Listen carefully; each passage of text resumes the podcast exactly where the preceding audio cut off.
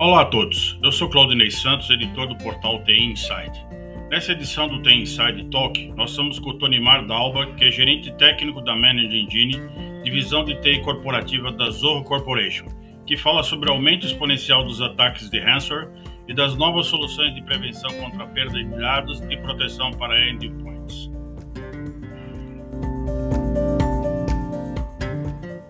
Tonimar, agradeço a sua presença aqui na edição do TI Inside Talk. Tonimar, na pandemia, apenas 56% das empresas mudaram sua estratégia de segurança, apesar dos funcionários remotos serem visados diretamente com mais frequência.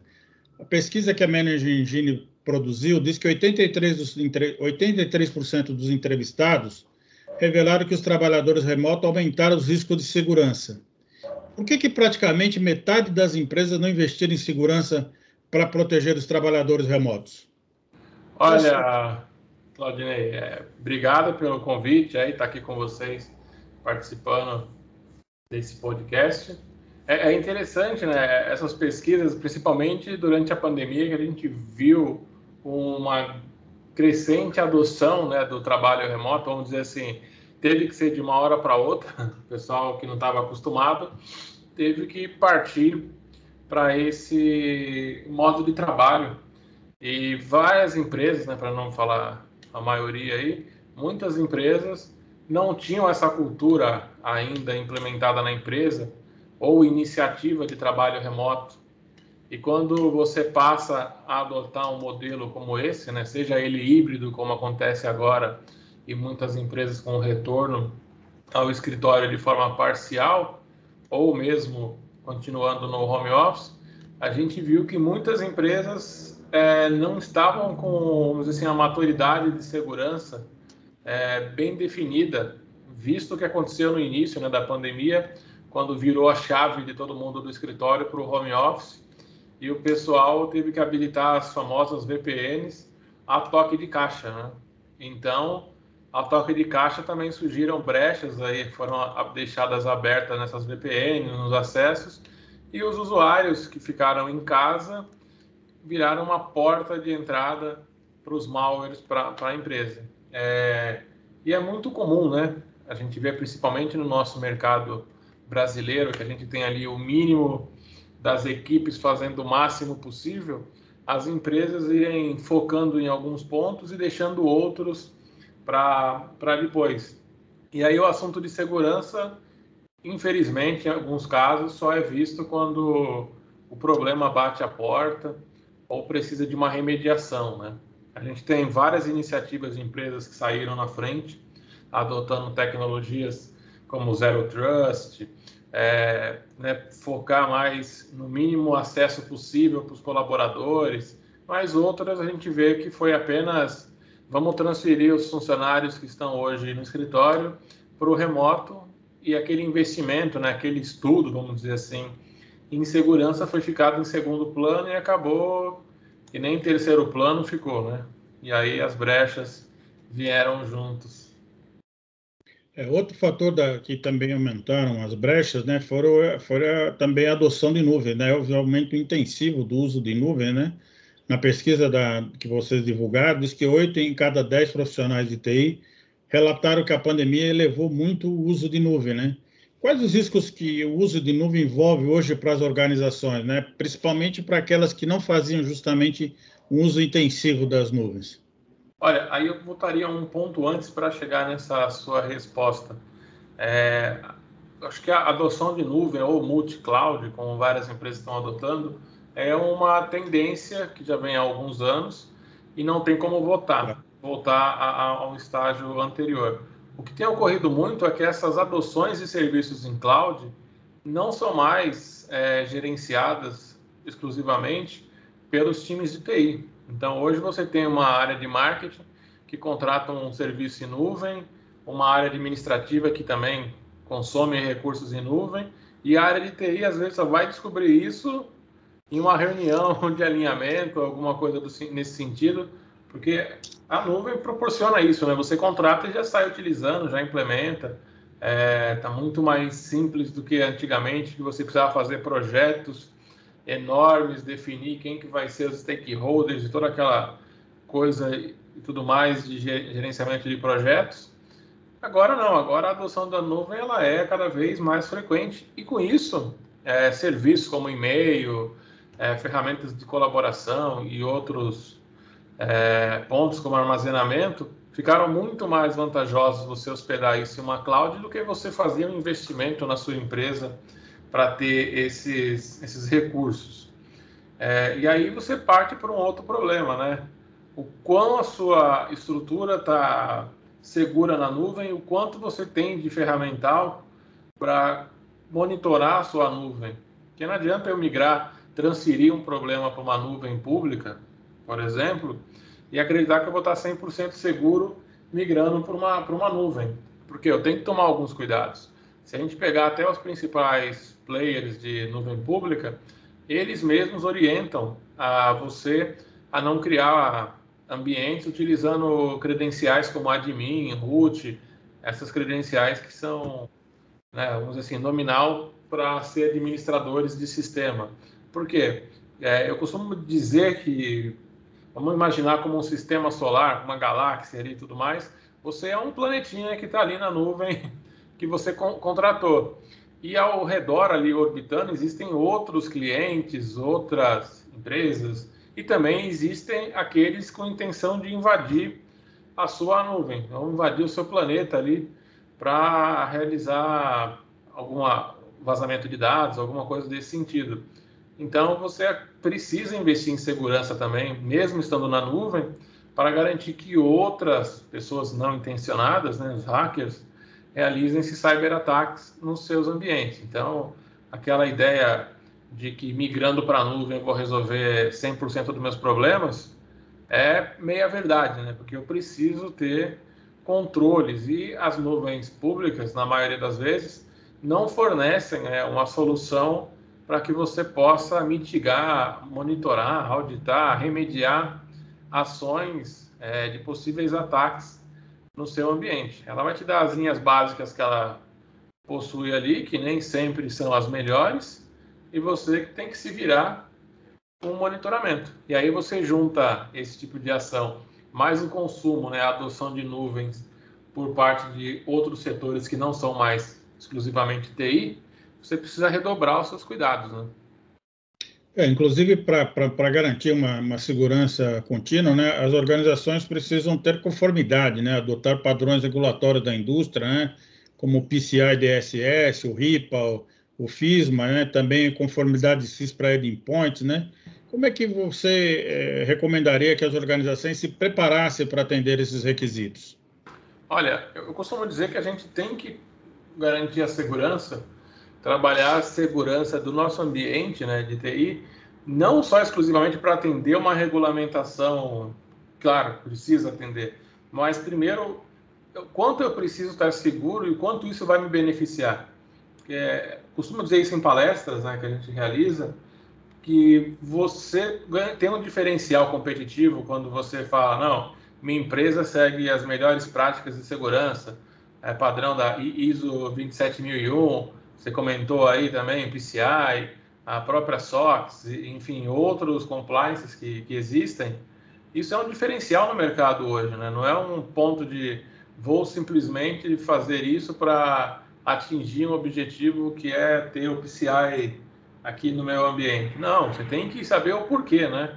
Não é aquela receita que você vai comprar, ah, tá aqui e acabou. Eu preciso ter isso para ter um diferencial. Se a gente olhar hoje as propagandas de, na televisão, você vai ver que muitos bancos, principalmente, quando começou a história do Pix, recentemente, a, a disputa que foi né, entre eles. Ah, traga seus dados para cá, que aqui vão estar seguros. A própria questão do Open Bank também.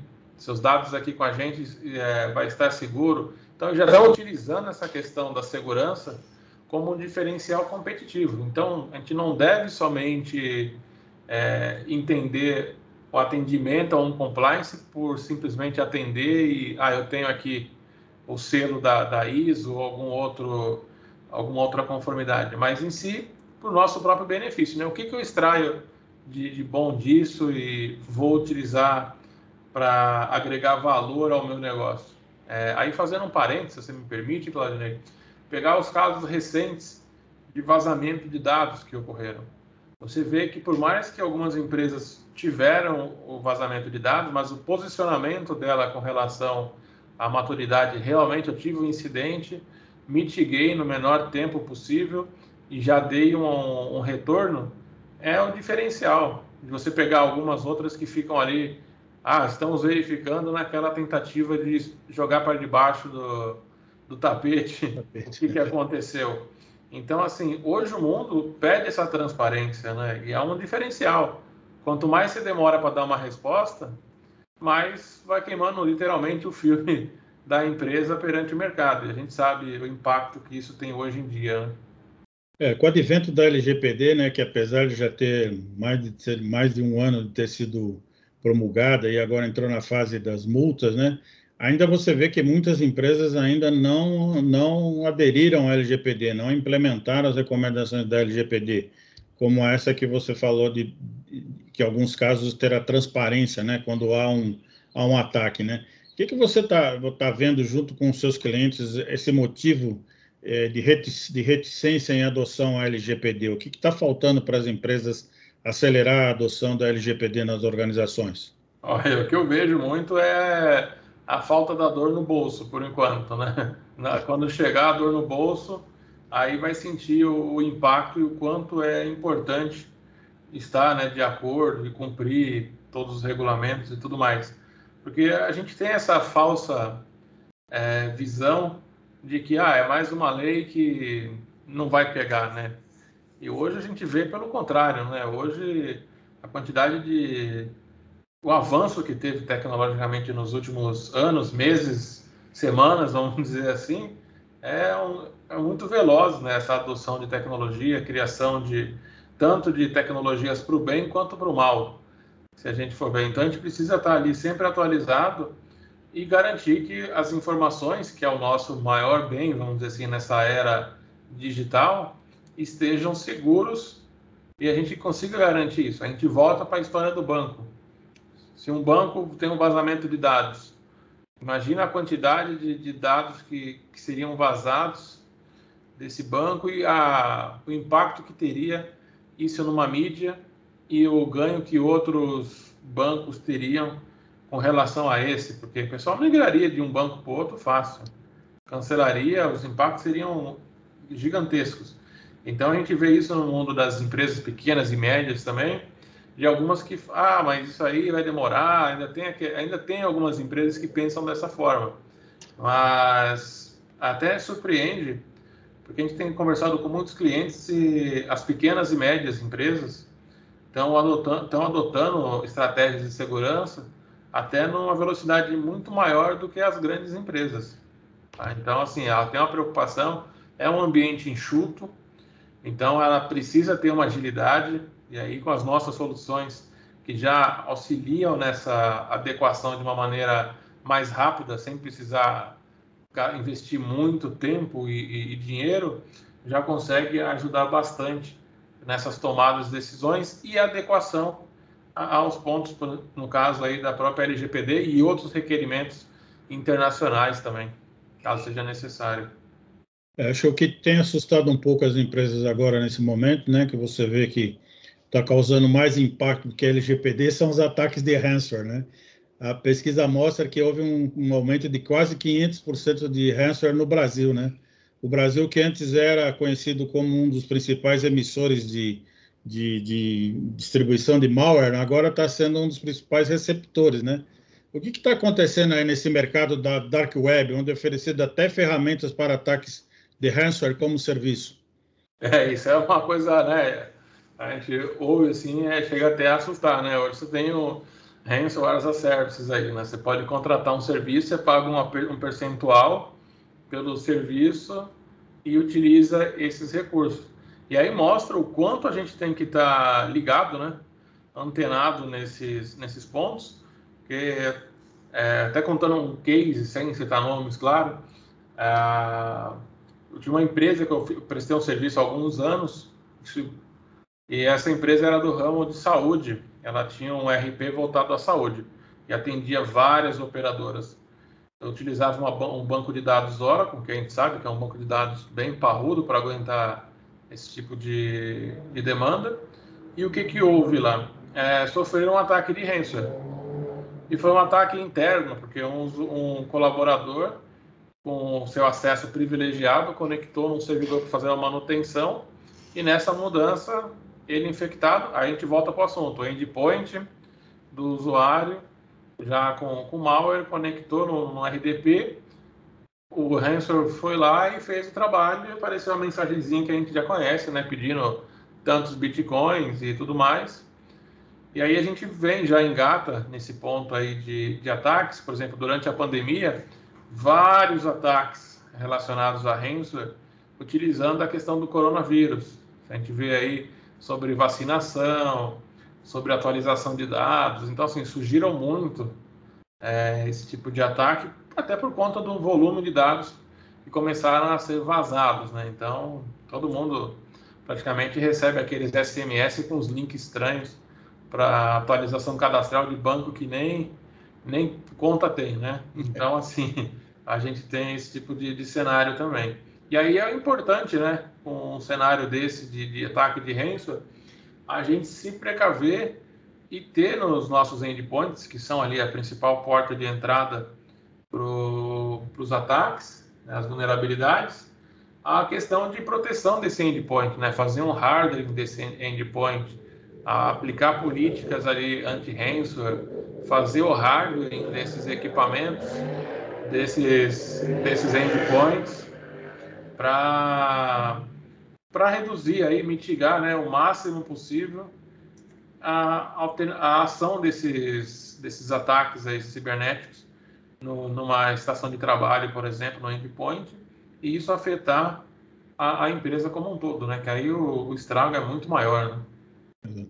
Outra tecnologia que está ganhando muita popularidade é o uso da inteligência artificial na segurança das, das organizações. Né? Diz que 81% das organizações relataram confiar na adoção de tecnologia de inteligência artificial que está crescendo nesses últimos dois anos. Né? Como é que você vê o uso de inteligência artificial aplicada à segurança? Qual é a sua experiência no uso dessa tecnologia? Olha, é, é um ponto interessante. A gente precisa utilizar isso para auxiliar, automatizar vários processos. Por exemplo, nós temos algumas soluções, até o recente lançado, né, o, o add-on que a gente tem aí para segurança de endpoints, a gente lançou faz pouquíssimo tempo, que trabalha com essa parte de inteligência artificial, machine learning, onde ele fica ali monitorando o, o desempenho dos endpoints por uma tomada de ação com, contra ransomware, por exemplo, anti-ransomware.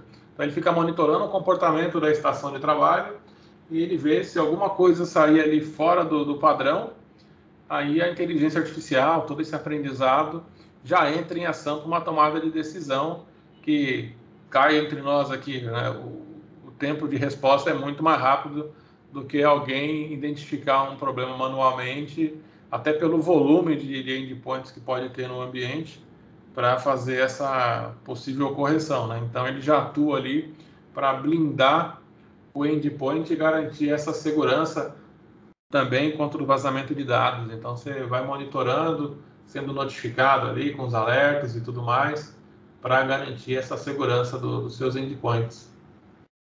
É, agora, mesmo com o uso da inteligência artificial, o elo mais fraco da corrente né, de segurança de informação são sempre as pessoas, né?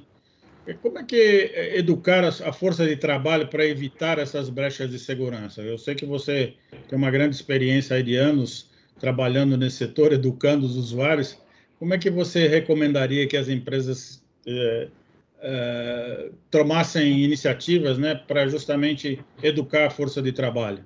Olha, o que eu vejo nisso, é, Claudinei, é que assim, a gente tem um papel importante do RH. Que o RH não é só aquele departamento onde o pessoal vai lá para assinar as férias, a entrada ou a demissão, né? Tem todo um trabalho do RH e hoje a empresa não é não funciona como silos, né? Cada um ali no seu quadrado, vamos dizer assim.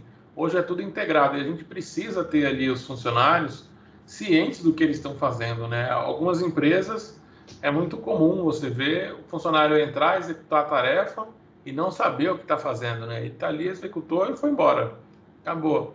mas qual que é o papel dele? O que, que ele impacta nessa corrente, vamos dizer assim? Qual que é a participação dele no processo? Então, é esse mecanismo de ensinar, educar e mostrar para ele, olha, Claudinei, sua função na empresa é essa, você afeta esse, esse, esse outro departamento, como se fosse um CMDB de recursos humanos, se a gente for trazer para esse lado. Então, qual que é a sua dependência, de quem você depende do serviço? Porque isso gera não só a questão de você ter um, uma melhor um retorno sobre a, a segurança, mas também um desempenho melhor dos funcionários, para deixar ele situado em, ah, se eu deixar de fazer isso aqui, ou se eu pisar na bola nesse quesito aqui, eu vou afetar outras, outras áreas, outras pessoas que eu nem fazia ideia. Então é importantíssimo ter esse contato de situar o funcionário, o que, que ele está fazendo na empresa e o papel dele, não somente no trabalho dele, mas o que, que ele afeta ao redor. A Managing foi reconhecida como a escolha dos clientes pelo Gartner Peer Insights para a ferramenta de gerenciamento de endpoint unificado, né? Qual que é o diferenciamento dessa plataforma para receber essa avaliação? Olha, o Desktop Center é uma solução que já vem há anos é, evoluindo e assim o time de desenvolvimento só tem que tirar o chapéu para o trabalho que está sendo feito na ferramenta. A gente procura evoluir cada vez mais aí, ouvindo até as necessidades do mercado, dos clientes, o que, que eles precisam, para a gente estar tá em constante criação e desenvolvimento. E é uma ferramenta que está de acordo com as boas práticas do mercado. Então, quando a gente fala mercado, a gente está dizendo a questão de segurança do endpoint como um todo, vamos dizer assim, uma visão, gestão unificada. Né? Então, eu tenho ali a minha gestão de servidores, por exemplo, de vulnerabilidades e patches de servidores, vulnerabilidades e patches para endpoints. E aí eu posso fazer também a parte de endpoint security, onde eu tenho a questão de DLP também envolvida, fazer um hardening dos navegadores, uh, controlar acesso a dispositivos e a aplicação também. Então eu consigo blindar os meus endpoints e servidores ou até mesmo dispositivos móveis como é, Android, Apple, enfim, Chrome e outros, e um único console, então blindo todo o meu, meu ambiente com a questão de segurança, de acessos e tudo mais, configurações, para garantir um risco menor se eu não conseguir eliminar 100%, mas deixar muito baixo a probabilidade de, um, de sofrer um ataque. E como eu comentei né, anteriormente, a gente lançou é, acabou de sair do forno ah, o nosso add-on aí pro pro Desktop Central com relação à parte de endpoint data loss prevention que a gente tem e ele tem aí a parte de anti-ransomware também e, e endpoint compliance para ajudar nesse nessa adequação aos compliances de segurança. Então, eu ia, te, eu ia te perguntar justamente isso, né? Qual que é o diferencial desse desse tipo de, de, de add-on que vocês estão lançando, né? Uhum. E para que mercado ele está sendo endereçado? Ele já está disponível aqui também no Brasil? Sim, sim, já está disponível para todos os clientes já que quiserem fazer o teste, comprar, que é importante para a gente. É, pode utilizar esse add-on e ele vai blindar justamente e trabalhar nesses pontos aí de controle SIS, né, os compliances, esse framework todo de de segurança, como você comentou aí do PCI, do RIPA, FISMA e, e outros que, que a ferramenta permite. Então você pode contar com ele para blindar ainda mais e fazer a remediação de ransomware, né, dos cyberataques nas pontas dos endpoints também. E a gente sabe, né, hoje muitas empresas já decidiram que vão manter o estado de home office, vamos dizer assim, por um bom tempo. E a gente precisa tomar uma, uma ação e ter atenção a esses endpoints que estão em home, porque a gente sabe como é que é, né? a gente trabalha de casa, gente está mais confortável, tá uma bermuda, tá de regata, tá o copo de, de, bebida do lado ali, a água, o que a pessoa gostar de tomar, então se sente mais à vontade em casa e aquela questão de é, sendo vigiado, ela deixa de existir, porque a pessoa passa a sentir literalmente fazendo alguma coisa de casa sem, sem um comprometimento maior, assim, né? Tem aquele relaxamento natural.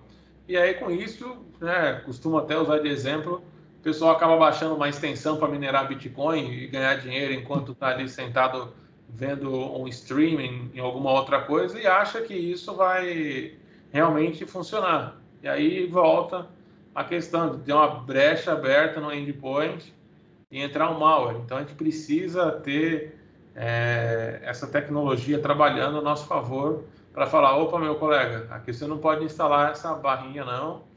E se de repente ele já tinha uma barra instalada, já propor a, a remoção dela, ou se tiver alguma outra vulnerabilidade com relação a ransomware também, ele já fazer essa análise, a questão de vazamento de dados, eliminar ali um sincronismo de, de senhas dos navegadores, enfim, uma série de outras ações que a ferramenta possibilita para blindar os nossos endpoints. Perfeito. Que viabiliza o trabalho remoto, né?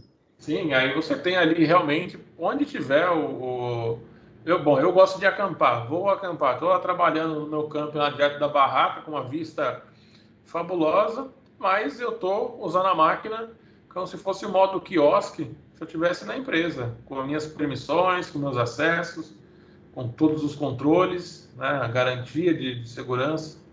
É isso que a gente precisa. E eu acredito que, mesmo entrando em 2022, 2023, muitas empresas vão adotar esse método remoto porque viram que reduzem custos. Né? A gente volta lá para o início, o quanto isso agrega para a empresa. Né? Então, a produtividade de muitos funcionários não caiu, mesmo mantendo o home office. Então, talvez algumas a, a, a, mudem aí para um híbrido e algumas vezes para um escritório.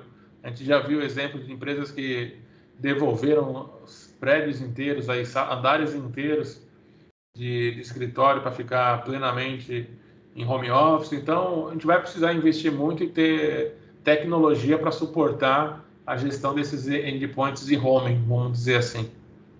É, hoje, inclusive, a, a Movile, né, que é a controladora do iFood, por exemplo, ela divulgou que vai adotar agora o home office para sempre, né? Vai trabalho remoto para sempre. Então, outras empresas estão estão seguindo nessa direção, né? E, e, como você falou, quer dizer, tem que ter todas essas medidas de segurança preventivas, né? Como você falou, uma das coisas que, uh, causou vazamento nesse período de home office era o acesso privilegiado, né? Que permitiu Sim. vários acessos. Então, eu acredito que é, esse tipo de educação, como a gente conversou, as, as empresas têm que conversar com os funcionários para justamente viabilizar o trabalho remoto e sem, sem, sem qualquer risco, né? Sim, sim, é extremamente importante isso. E assim como essa, outras empresas também estão nessa visão, porque sabe que vai manter a produtividade ou até aumentar, e também a gente ganha um outro, um outro espaço, né? Posso contratar, expandir meu time, que questão de espaço físico eu não dependo mais, né? Perfeito. Bom, Tony Mário, gostaria de agradecer a, a, participação de vocês, é, do, a sua participação, e, e, queria saber se tem algum outro lançamento aí em vista. Se você está mais Engine, vai ter algum lançamento para breve, além desse lançamento recente. Ah, a gente volta a se falar futuramente aí, que a gente está trabalhando em várias frentes para lançar o maior número de soluções possíveis para ajudar aí os nossos times de TI, aí os administradores, a descomplicar a, o gerenciamento de TI de suas empresas. Em breve Vem mais novidade por aí, Claudinei. Certeza. Bom, Tony Mar, muito obrigado então pela sua participação aqui no Tem Inside Talk e aguardamos aí nos próximos lançamentos. Um forte abraço. Um forte abraço, muito obrigado. Abraço a todos.